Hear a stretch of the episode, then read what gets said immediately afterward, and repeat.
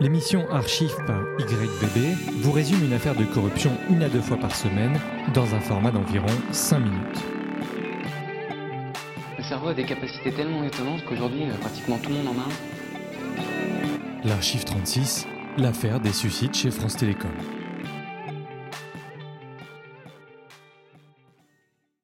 Cette archive parle des méthodes de harcèlement moral utilisées par France Télécom Orange de 2006 à 2010, qui avaient pour objectif de faire démissionner des dizaines de milliers d'employés lors de sa restructuration.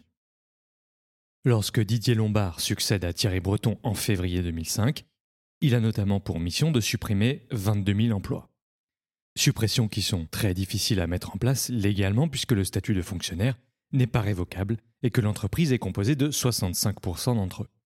L'État n'étant plus actionnaire majoritaire depuis 2004, il ne pouvait plus pallier à la solidité artificielle de France Télécom qui depuis 88 avait le monopole de tout le secteur des télécoms. Cette situation était une entrave grave au droit de la concurrence, car en autorisant seulement cette société-là à dominer ce secteur, on a empêché le consommateur d'avoir accès à des prix bas, réels, à un service amélioré et surtout on a empêché de jeunes entreprises indépendantes et novatrices d'avoir accès au marché. Entreprises qui, elles-mêmes, auraient créé des milliers d'emplois et auraient pu faire entrer la France dans le XXIe siècle. Bien évidemment, inutile de préciser que lorsque SFR, Bouygues et Free sont entrés dans le jeu, rien n'a changé si ce n'est le fait que nous sommes passés d'un monopole à un cartel. Le gâteau a simplement été partagé en quatre et de façon illégale. Je vous invite d'ailleurs à lire les décisions de justice qui ont condamné à de nombreuses reprises ces sociétés. C'est à cette période que Didier Lombard arrive et met en place le projet ou plan Next, nouvelle expérience des télécommunications. Pour cela, il fait créer une sorte d'école de management afin de former les directeurs et managers à appliquer des techniques permettant d'arriver à ces fameux objectifs de licenciement et de reconversion forcée. Selon Lombard, ces licenciements étaient indispensables à la survie de l'entreprise, ce qui était complètement faux, puisque tous les décideurs du secteur savaient pertinemment que pas plus de trois licences d'exploitation du réseau seraient accordées et que les infrastructures appartiendraient toujours à France Télécom. L'entreprise jouissait donc d'une position dominante sur le marché. Dans le plan Next, il y avait un volet spécial uniquement focalisé sur les ressources humaines qui s'appelait ACT, Anticipation et compétences pour la transformation. L'application de ce plan a été tellement néfaste à la santé mentale des salariés qu'au fil des mois, la situation deviendra de plus en plus invivable. Au total, les victimes mentionnées par le parquet sont au nombre de 39, dont 19 suicides, 12 tentatives et 8 qui vivent avec des séquelles psychologiques importantes. Mais on parle également d'une vague entre 2007 et 2011 qui aurait causé plus de 50 suicides et des milliers de victimes de dépression. Alors comment cette restructuration d'entreprise s'est-elle mise en place. En 2004, Lombard réunit plus de 200 responsables de France Télécom à la Maison de la Chimie, un amphithéâtre parisien, afin de leur présenter le fonctionnement qu'il mettra en place dans les prochaines années. Selon de nombreux témoignages, il aurait déclaré ceci Je ferai les départs d'une façon ou d'une autre, par la porte ou par la fenêtre. Autre fulgurance de Lombard, qui cette fois-ci fait référence au chef-d'œuvre sorti en 66 de Sergio Leone, dont le rôle principal est joué par Clint Eastwood, le bon, la brute et le truand. Je cite Je vous préviens, les choses vont changer. Je viens vous présenter ma nouvelle équipe, elle va jouer dans un registre que vous ne connaissez pas. Ça va être le bon, la brute et le truand. Le bon, il n'est plus là. La brute, c'est lui, là il parle de Louis-Pierre Vénès, le numéro 2 du groupe. Et le truand, le voici, en parlant du directeur des ressources humaines, Olivier Barbereau. Alors, pardon de le dire, et franchement j'évite les attaques personnelles, mais ces individus ressemblent plus aux soudoués qui accompagnent le roi Arthur dans Camelot qu'à Clint Eastwood, Lee Van Cleef et Eli Wallace. Après cette réunion, les objectifs sont clairs 4000 employés seront sélectionnés afin de s'occuper des 22 000 démissions et 14 000 reconversions mutations. Maintenant, comment fonctionnait le plan Next et le plan Act? Afin d'appliquer ces techniques, France Télécom créa donc une école de management dont le développement coûta plusieurs dizaines de millions d'euros. Il fallait former les managers aux nouvelles techniques de pression psychologique censées pousser à la démission ou à l'acceptation de changements de poste. Entre 2006 et 2008, 3000 d'entre eux ont été formés à cette tâche. Pour pousser à la démission, ils utilisent plusieurs techniques. La pression psychologique, par le biais d'entretiens individuels réguliers ou email, ils fixent des objectifs inatteignables visant à casser l'estime de soi. il force à la mobilité, déracinant des familles entières, il force à la retraite, diminue les salaires, met au placard en ne donnant aucun travail à fournir, et même, preuve de médiocrité absolue, simplement en retirant physiquement les chaises des employés. Un document très intéressant signé par une société, Orga Consultant, qui offrait des formations pour cette école est ressorti durant l'enquête judiciaire.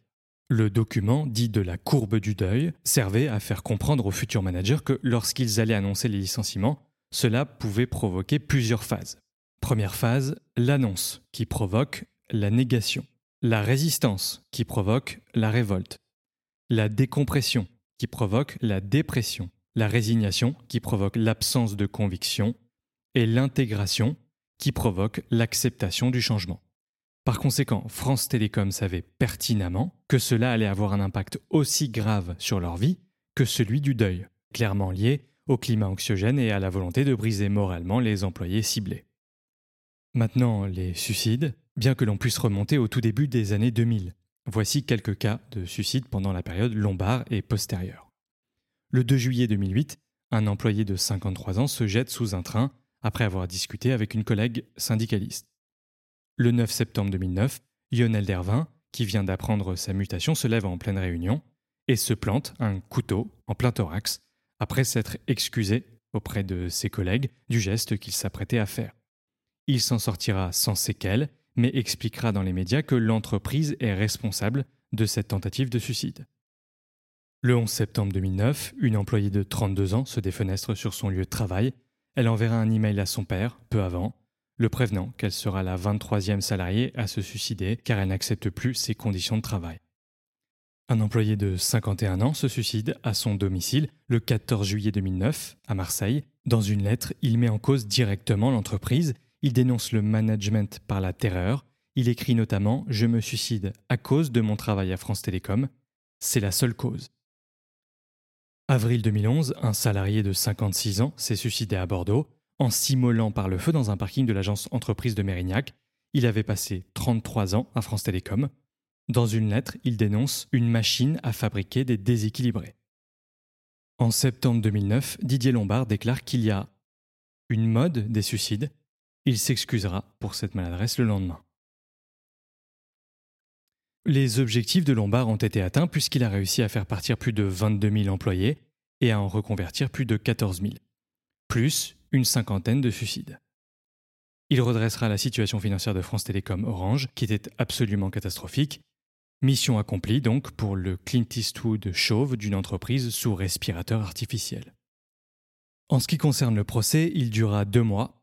Le 20 décembre 2019, le tribunal correctionnel de Paris reconnaît France Télécom en tant que personne morale et six prévenus Didier Lombard, Louis-Pierre Vénès, Olivier Barbero, Jacques Moulin, Nathalie Boulanger de Pommier, Guy-Patrick Chérouvrier et Brigitte Bravin-Dumont, coupables de harcèlement moral institutionnel et complicité de ce délit à l'encontre des salariés.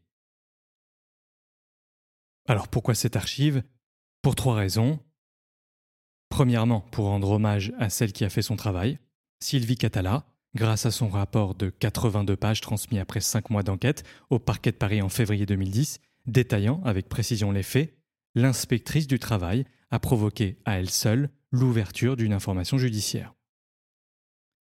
Deuxièmement, pour parler d'un aspect qui n'est quasiment jamais évoqué, et pour leur rendre justice, à un niveau bien modeste évidemment, à l'époque, de nombreux sous-traitants de France Télécom Orange utilisaient exactement les mêmes méthodes de harcèlement moral sur leurs employés et notamment dans les call centers.